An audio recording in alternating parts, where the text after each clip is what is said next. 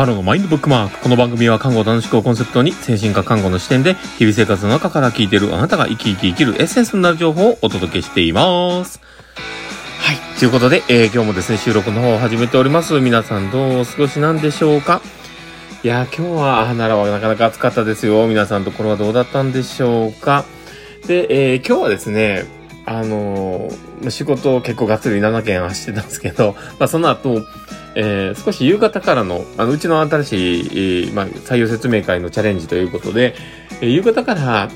の時間ですね、えー例えば7時から8時とか、まあ、それぐらいの時間に、えーちょっとやってみようというのをやっておりまして、えー応募がやっぱりその時間になると、ちょっと仕事終わってから参加しようかなって方もいるので、少し増えたような印象もありますが、えーまあそういったね、えーチャレンジをしておりまして、まあ今日もね、その辺で、えー話をしてたんですけど、なかなか素敵な方が来てくれましたね。またそういった方がですね、ちょっとでも、えーうちの事業所にね、繋がってもらうと嬉しいなと思っております。まあそんな感じでですね、えーまあ今日の放送を始めていこうかなと思うんですけど、これは若干ね、耳の痛い話になるかもしれませんが、ちょっと話をしようと思っておりますので、最後までお付き合いいただけると嬉しいです。で、えーまあ今日はですね、どんな話をね、しようかなって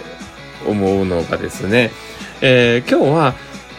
えーちゃんと未来が見えてるのかなというような話をしようかと思ってます。で、まあ、この話ね、なんで話しようかなと思ったかなんですけど、最近のニュースとかそういったところでもよく言われていますけど、あの、10年ほどしたら転職をする若者っていうのが増えていたりとか、あの、まあ、見通しとしてね、そういうふうに持ってる人。で、えー中にはやっぱり2年から3年ぐらいで、えー退職をして、また新しい転職をしてしまうような方っていうのがやっぱいるという話なんですね。で、まあ、そこら辺をね、こう、聞いたときに、ああ、まあ、確かにその、まあ転職、まあ、自分の中で、えーある程度経験を積んだら次へ移ろうっていう、まあ、その目線だけで見たら、すごく、あの、まあ、ああ、なるほどなとも思うんですけど、でもこれってね、ちょっと大事な視点が抜けてるんですよね。で、もしかしたらある程度経験を年数を重ねた人だったりとか、ある程度人事とかにこうか噛んでるような方とか、えートップになっておられる方とかであったらよくわかることだと思うんですけど、やっぱり勤務年数が短い、例えばえー2年3年とかで辞める、まあ自分がこう、ある程度のこう希望があってこういうふうに退職しましたとかってなるって、あの、こう借金しか残してないんですよね。で、その、まあこの表現があれなんですけど、その、要は入職をして、で、ある程度使い物になれるか、その自分自身が、えーその職場で、えーちゃんとした役割を果たせるかということを考えたりとか、あこう考えていく中で、やっぱり新卒と同様に、やっぱ新しい仕事をを始めたりとかね、転職した時って、えーやっぱりそこを育てる環境の中に掘り込まれているわけで、えーその中で、えーま、どちらかというと企業側が、え給料を払って、え鍛えている、え少し使い物になる人材に、え育てているというようなプロセスがそこで生まれているはずです。で、え大体それがものになってくるのが、まあ1年、2年、まあ大体2年ぐらいに経つと大物になってくるような状況があって、え約その2年ぐらいのその負債を抱えた状況で、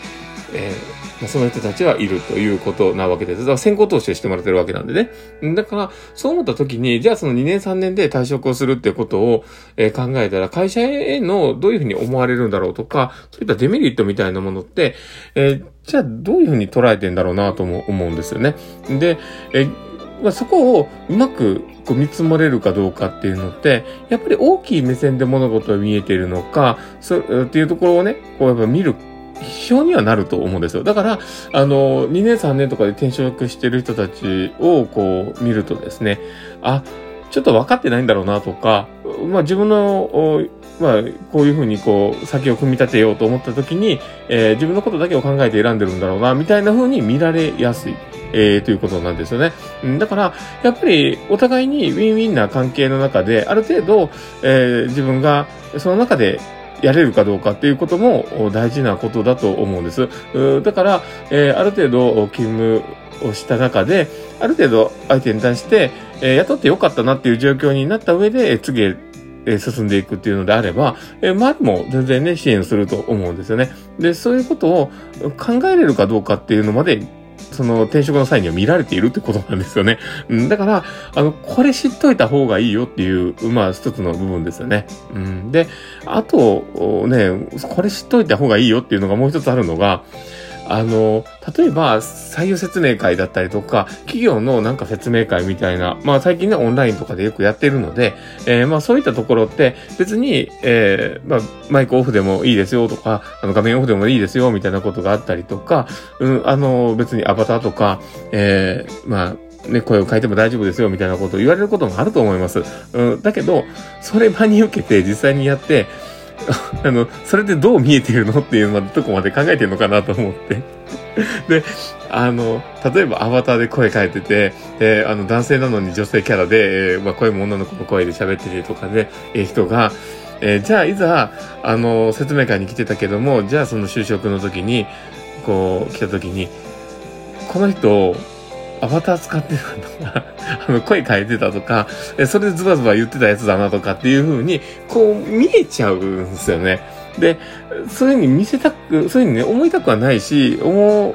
われたくもないとは思うんだけども、そういう判断をせざるを得ない、えー、状況っていうのは、じゃあ何があるんだろうって、もうそ、そういうふうにね、やっぱ疑問に思われてしまうんですよね。で、それって全然、あの、メリットないんですよね。うん。で、いかに、えー、上層志向があったりとか、こういうふうにやりたいみたいなものがあって、貢献したいみたいなものがあったとしても、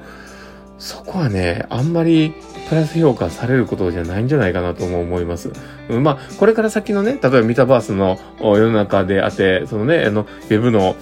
で、な、中で、まあ、いろんなものがこれから作られていく中で、新しいものを取り入れるっていうことを、だけを捉えたらね、あまあ、そういったあの人もいるんだろうな、ってぐらいには思うと思うんだけども、でも、実際、じゃあ、その採用側だったりとか、えー、まあ、ね、そういったことを検討する側の人が前に立ってると思った時に、えーまあ、どういうふうに思われるんだろう。まあ、で、あの、思考が働くかどうかって僕すごい大事なことだと思います。うん、だから、あの、その先の1手先、2手先、3手先、えー、そこから辺のところまで、どの程度まで見えて今の行動をやってんのっていうのは、やっぱ意識して生きなきゃいけないんだろうなとも思います。で、僕自身もね、あの、まあ、その、至らないとこいっぱいありますよ。僕なんかめちゃめちゃ忘れっぽいし、あの、ダメなことしかしないから、あの、ダメなこといっぱいやっちゃうんで、だから、だけど、あの、でもその中ででも、やっぱり先を見て判断はしたいとは思うんですよね。うん。だから、あの、ある程度、こう気づく力っていうのも大事だし、どう見えるかまで、えー、頭に考えた上で先を見せ、見える自分でいたいなと思っております。まあそんな感じでですね、ま、今日の放送は終わろうかなと思っております。えー、この放送が良かったな、楽しかったなって方がいたらぜひフォローいただけたら嬉しいです。で、あともしよければですね、リアクションとかもいっぱい残してもらえると、パールさんめちゃめちゃ喜びますので、どうぞよろしくお願いします。で、もしよければグッズの方とかもクリックしてみてください。素敵なものが揃ってます。ということで、今日の放送これで終わるかなと思っております。えー、この放送を聞いたあなたがですね、明日も素敵な一日になりますようにっていうところで、ではまた